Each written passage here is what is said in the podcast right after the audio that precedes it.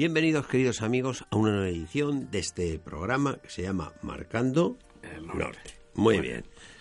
Profesor Jorge Manuel Rodríguez, profesor de Derecho de la Universidad de Valencia y presidente del Centro Español de Sindonología y autor de este libro que es interesantísimo, además muy divertido, con, con fotos, uno va viendo las fotos, está lleno de fotos y, y se entera de lo que es la sábana santa. Bueno, es una mm, explicación básica, pero que tiene pues 200 fotografías y tiene muchísimos... O sea, el texto son 3-4 líneas por, Sábana Santa, por foto. un misterio que permanece. Editorial EUNSA. Bueno, libro recomendable, como muy recomendable es entrar en la página del Centro Español de Sindonología, curiosear y hacerse la ficha de socio. Ah, eso está muy bien, eso está muy bien. Siempre decimos lo mismo, pero es que es verdad. Porque Eso aquí ayuda. La, unión hace la fuerza, ¿eh? La unión- no, y que todos estos estudios y todas estas cosas, pues, pues necesita, necesita de gente, ¿no? Y seguro que nuestros oyentes van a responder, ya verá.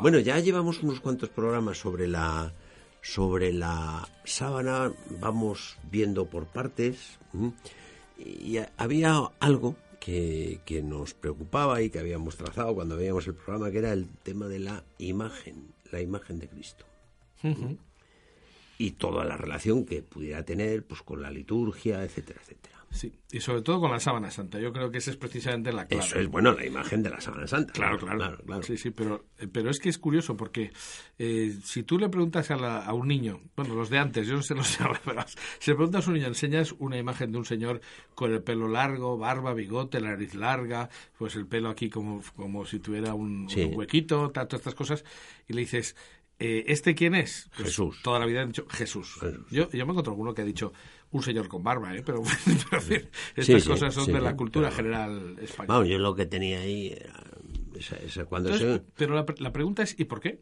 ¿Por qué ¿Y por qué cara- te- tenemos esa, ese- Esto es, bueno, pues es que eso es lo interesante, porque... incluso las películas? Las películas hay un eh, las películas que hemos visto casi todas hay un, tipo, ¿no? Y además, cuando te ponen un personaje que sea Jesús, que no tenga esas características No, tú no físicas, gusta, no gusta. no. Dices, esto es una cosa rara, ¿no? Pues efectivamente. Entonces, eh, ¿de dónde viene esa imagen? Los apóstoles no nos dicen, los evangelistas no nos dicen si Jesús era alto, bajo, No, rubio, no, moreno, no, no. porque a ellos les importa el mensaje. Mm. Les importa el mensaje. Entonces, eh, bueno, esto lo podía haber dicho al final, pero lo voy a decir ahora. Realmente, el- el- la sábana santa es una imagen muy importante, porque es la imagen con mensaje. Es decir, el mensaje que se transmite en la sábana santa, cuando uno ve las, las marcas de la pasión, cuando ve lo que, lo que ocurre ahí, pues nos tenemos que dar cuenta de que es una imagen que resume el Evangelio. De hecho, se le llama a veces la sábana santa el quinto Evangelio. Entonces, la pregunta que podemos plantearnos a continuación es, bueno, y entonces, una imagen que es tan importante, que realmente nos dice eh, que Jesús murió por nosotros y pensamos que Jesús se ha tenido oculta hasta ahora, es decir, hasta relativamente poco. ¿Qué pasó en la antigüedad? Mm, Se copió esa imagen y resulta que vamos eh, haciendo, estamos haciendo una investigación sobre esto y vamos encontrando muchas cosas que nos dicen que la Sábana Santa siempre ha estado y siempre ha sido la inspiradora De las imágenes. de las imágenes de Jesús. Entonces, eh, bueno, podemos hacer un repaso así. Hagámoslo, hagámoslo. Vamos, Bien. hágalo. Bien, en plural majestático. Bueno, pues efectivamente, en los primeros siglos no hay imágenes de Jesús, porque desde el punto de vista mm, judío eso supondría una, una idolatría. Los primeros cristianos intentan por todos los medios separar la imagen de Jesús de la imagen del emperador. Pues, entonces intentan que no haya que no haya efigies, incluso que, mm, que no se puede identificar a Cristo con nadie en particular. En los primeros siglos, por ejemplo, en las catacumbas se utilizan eh, pues imágenes que son siempre simbólicas. El buen pastor, El pez. Exactamente. Ese tipo de cosas que, que mm, o, o se utilizan modelos iconográficos, o sea, tipos iconográficos que están basados en eh, expresiones del, paganismo. O sea, Jonás eh, se puede representar entre la ballena y tal, pero luego pues está el buen pastor, no es en definitiva más que eh, pues imágenes que ya estaban eh, aplicados a, a, pues a otras cosas, a otras historias paganas. ¿eh? Pero a partir de un determinado momento, que es concretamente mediados del siglo V, no, sí, mediados del siglo V hasta el VI, de repente hay una especie de explosión de imágenes de Jesús con... O sea, los 450 y tal, ¿no? ¿Eh? Siglo Sí, V. sí, exactamente. Lo que pasa es que eh, ahí empiezan, ¿eh? pero a partir de, Por eso he dicho mediados del siglo V VI. En el siglo VI ya hay un único modelo del rostro de Jesús. ¿Tan pronto? Y, y, además es que es un modelo que es idéntico. Es decir, hay dos variantes. Uno que es una interpretación, dijéramos, en bonito, es decir, con las características, y ya es lo que voy a decir yo, o sea, con las características del rostro del hombre de la sábana santa, unos pintados, pues por ejemplo, si tiene una ceja más alta que la otra, pues una ceja más alta que la otra, la nariz larga, tal, la barba partida, tal, el pelo largo. Hay una serie de características que coinciden y que el dibujante interpreta en bonito, es decir, dándole, haciendo interpretación. Y hay otra línea que lo que hace es intentar copiar las manchas, las huellas que hay en la sábana. Entonces te aparecen con los, los mofletes, ¿verdad?, muy oscuros y una serie de cosas, pues por ejemplo, la, la herida o sea, la, la, epsilon de sangre que aparece en la sábana, pues se identifica como una especie de mechón doble. O sea, hay una serie de cosas que dices, ha intentado copiar literalmente eh, la, sábana. ¿Y por qué decimos esto? Bueno, pues es que últimamente, hace poco relativamente, se ha descubierto en el monasterio de Santa Catalina del Sinai, hay un documento, lástima que no me sé de memoria el numerito, pero es un documento donde se dice que eh, empezar, hubo una serie de monjes que venían de Edesa, y de Hierápolis, que es donde se decía que estaba la primera copia de la imagen de Edesa, que por supuesto era un origen milagroso, en fin, es un poco discutible, pero bueno, decían que se había copiado automáticamente y tal, a otro, a otro soporte, la imagen de Edesa. Pero lo cierto es que de esas dos imágenes que se miraban no como una creación de un pintor, porque eso sería historia de arte, sino como imágenes sagradas de origen milagroso, pues la imagen de Edesa y la de Hierápolis, resulta que los monjes que las custodian se dedican a recorrer eh, Oriente haciendo copias de ese tipo iconográfico, pero hasta el punto de que por eso de repente se unifica la imagen de Jesús. Y empieza a multiplicarse esa imagen prácticamente en todo Oriente. ¿Por qué? Pues porque la imagen de Edesa, como contamos cuando hablamos de la historia de la Sábana Santa, la imagen de Edesa gana una batalla. Gana una batalla a los persas. Cuando los persas, eh, pues, sitian la ciudad de Edesa, los cristianos sacan la, imagen de la síndone, que nosotros sabemos que es la síndone, pero aunque se enseñaba solo el rostro en aquel momento dentro del relicario, pues entonces los persas se asustan, tal vez de circunstancias históricas que cuenta Evagrio, que es un gran historiador, y se van corriendo. Entonces, eso hace que en todo el mundo se considere que esa imagen es una imagen protectora. Y entonces pasa a tener una función que tenía, por ejemplo, en la antigüedad, antes del cristianismo, la imagen de la gorgona, que se decía que daba mal de ojo y protegía a quien, está, eh, quien la ponía a la puerta, pero en fin, los cristianos le dan un sentido completamente distinto. Esta imagen gana batallas y nos protege. Entonces, con el mismo contenido, pero totalmente distinto, pues se crea la imagen protectora, que es la de esa. Empieza a haber copias en todos los lados hasta el punto de que eso originará las luchas iconoclastas. Es decir, porque de pasar de una de un momento en el que no se podía hacer ningún imágenes, claro, y el, el, Antiguo Testamento se diciendo no a las imágenes, y de repente empieza a haber una proliferación de iconos con el rostro de Jesús, con las características de la sábana santa. Esos son los dos primeros iconos que se crean en el cristianismo. O sea, el, lo que llaman el mandileón, que era la imagen de Desa, o bien eh, la, la cara sobre el cuerpo del emperador. Por lo tanto, un Cristo es el Pantocrator, el Todopoderoso, sentado en el trono con el rostro de la síndone.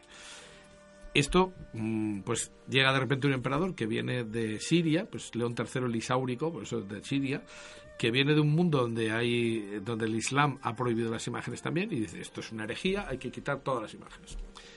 Y entonces, eh, cuando se están produciendo los debates sobre si es lícito o no que existan imágenes, empieza a haber gente que dice, sí es lícito porque en Edesa tenemos una imagen. Ah, y esta nos la ha proporcionado Dios mismo. Claro. Entonces, es impresionante encontrarse que hay un papa, en el siglo VIII, que dice en la ciudad de Edesa existe una imagen no solo del rostro de Jesús, sino del cuerpo completo. Entonces, a la imagen de Desa le llaman tetradiplo, o sea, doblada en 4 por 2 Entonces, nosotros cogemos la sábana, la doblamos de la misma manera, nos encontramos con que ponían visible el rostro, porque no podían enseñar el cuerpo desnudo, que eso ya era otro escándalo. No solamente era una, claro. de eso, sino que encima eso era increíble.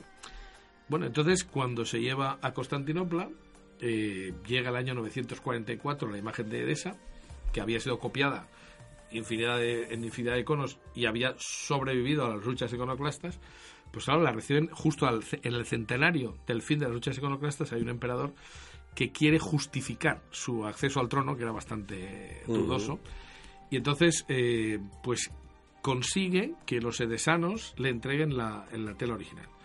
llega a Constantinopla y resulta que en Constantinopla, milagrosamente podemos decir, pues eh, conservamos la, el sermón de el, del obispo referendario, que es como el notario, el obispo refrendario que lo que hace es constatar, es el que ha ido a Edesa a constatar que le están entregando la imagen auténtica y no una de las copias. Y entonces una de las cosas que dice en el sermón que se pronuncia en Santa Sofía de Constantinopla delante de todas las autoridades, porque han hecho una procesión enorme para recibir la imagen, y eh, bueno, que llegó en la galera real, bueno, es las descripciones son preciosas, ¿no? Daría por una película estupendamente. ¿Verdad? Pues eh, cuando llegan a cuando llegan allí, este señor dice que la imagen tiene la herida del costado.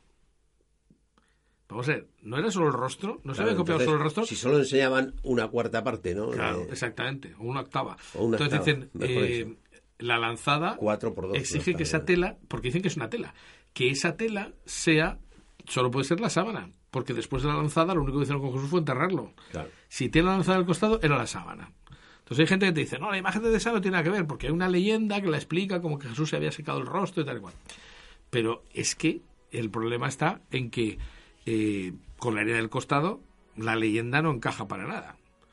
Hasta el punto de que el emperador de Constantinopla escribe una historia de la imagen de Edesa y dice, hay dos versiones. Una que dice que Jesús secó el rostro y quedó su huella ahí. Dice, y otros decimos más bien que eh, cuando estaba en el huerto de los olivos sudando sangre, dice, le dejaron una tela y se secó.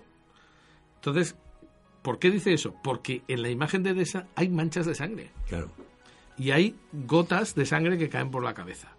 Eso es importante porque nos indica que no es un icono, que no está pintado. Se describe diciendo que es como una imagen de humedad, que tal, los, cuñados del emperador eh, Constantino VII Porfirogeneta mm, dicen que han quedado muy decepcionados porque no es un icono. Ellos pensaban ver un icono y de repente se ven una tela que tiene una serie de huellas que no son descifrables y además vistas de cerca se ven muy poquito.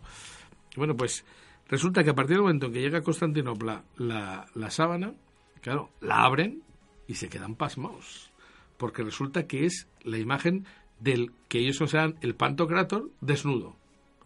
Entonces surge un icono que se llama la acratapinosis, que es la suprema humillación, que es la que luego dará lugar en Occidente a la imagopietatis, es decir, la imagen de la piedad, etc. Pero bueno, pues mm, el estudio sobre esto nos indica cosas impresionantes. Por ejemplo, llega la sábana en el año 944 y resulta que en el año 988 se eh, empieza a mm, bautizar rusos, es decir, empieza la conversión de Rusia. 488 me parece que es.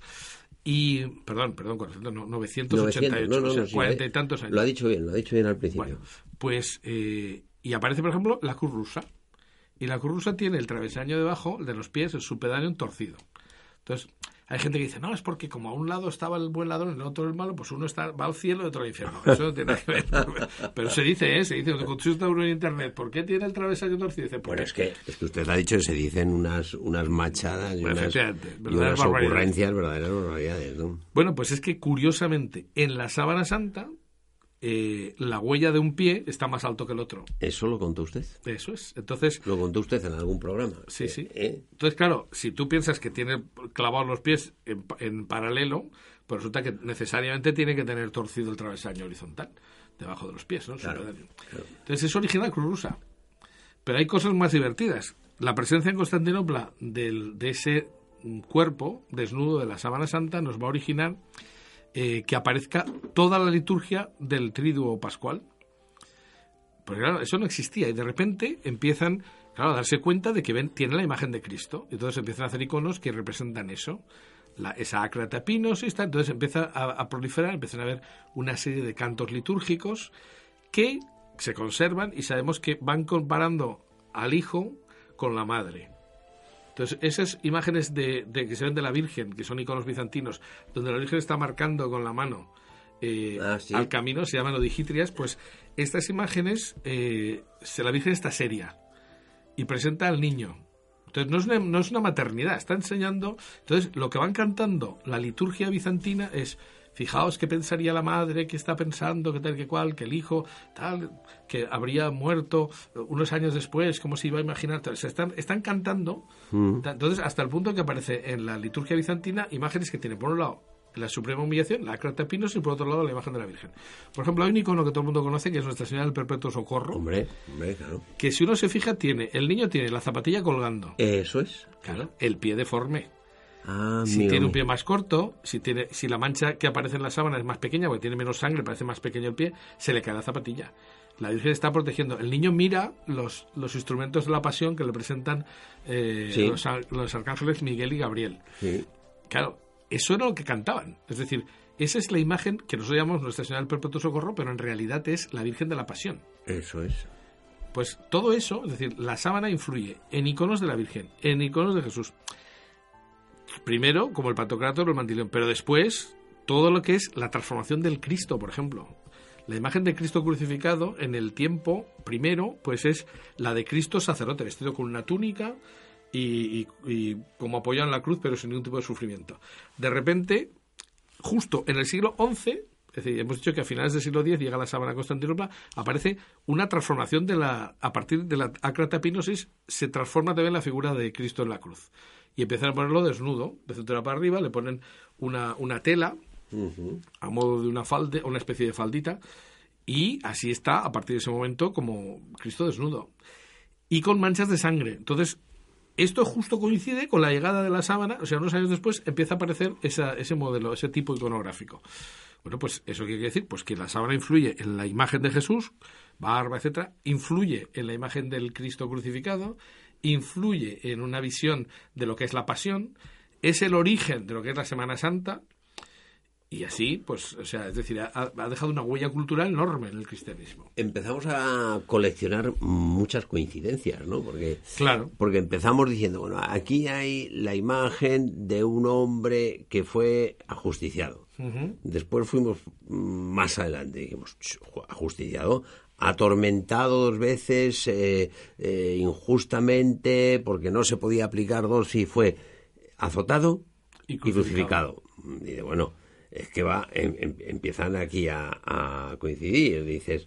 eh, y después resulta que todo coincide con el relato de los evangelios, la corona de espinas, que no, Que tampoco se, se coronaba de se pelo, acuerda ¿no? con a nadie y tal. Eh, pero es que eh, todas estas coincidencias que digamos que están dentro del empirismo, o Claro. sea, del empirismo, después resulta que veo ahora que también hay coincidencias con la tradición y el culto Claro. litúrgico. ¿eh? Claro, claro. Es decir, oiga, mm, Con lo cual, yo estoy llegando a la conclusión de que eh, la sábana santa, lo que he dicho alguna vez, siempre ha estado. siempre ha estado. Y a mí eso me parece, ahora voy a hablar como creyente, no como sindonólogo, es decir, a mí eso me resulta muy coherente. Porque a mí me parece de justicia. Yo se habla siempre del Dios de la misericordia, pero hay que decir que también es Dios es justo. A mí me parece perfectamente coherente con el pensamiento cristiano que Dios Padre de alguna manera quiere agradecer a su Hijo su sacrificio y su muerte por nosotros, permitiendo que nosotros veneremos su imagen. Lógico. Es decir, es de justicia que nosotros podamos venerar la imagen de Jesús. Y de alguna manera tenía que llegar esa imagen.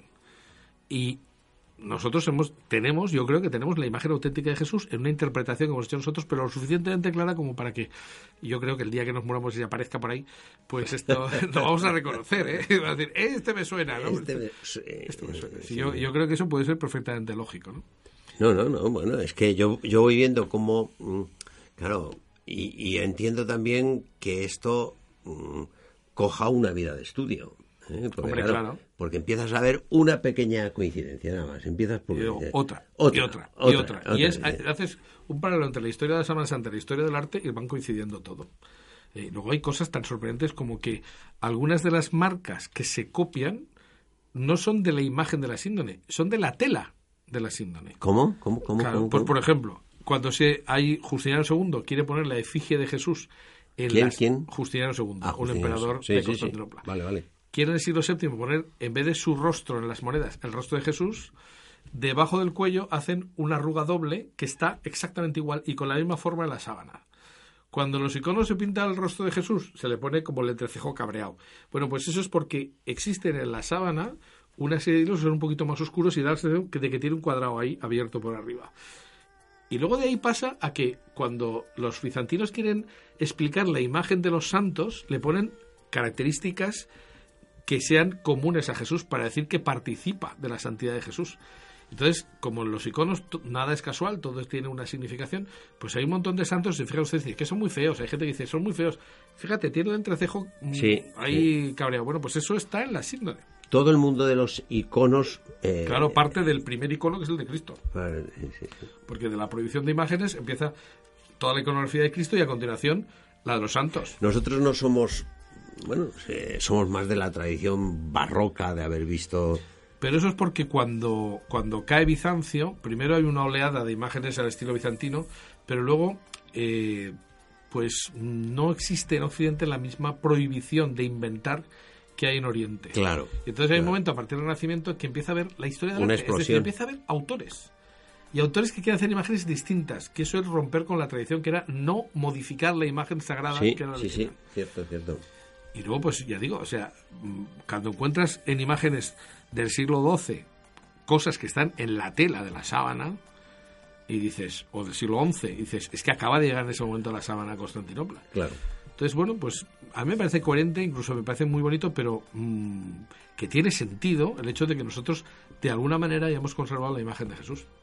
Sí, sí, sí. No, no, realmente, o sea, la... la mm, el, argumento este que dice de, que Dios Padre quiere de alguna manera agradecer el sacrificio de, los hijos, dejando constancia de lo que aquello fue.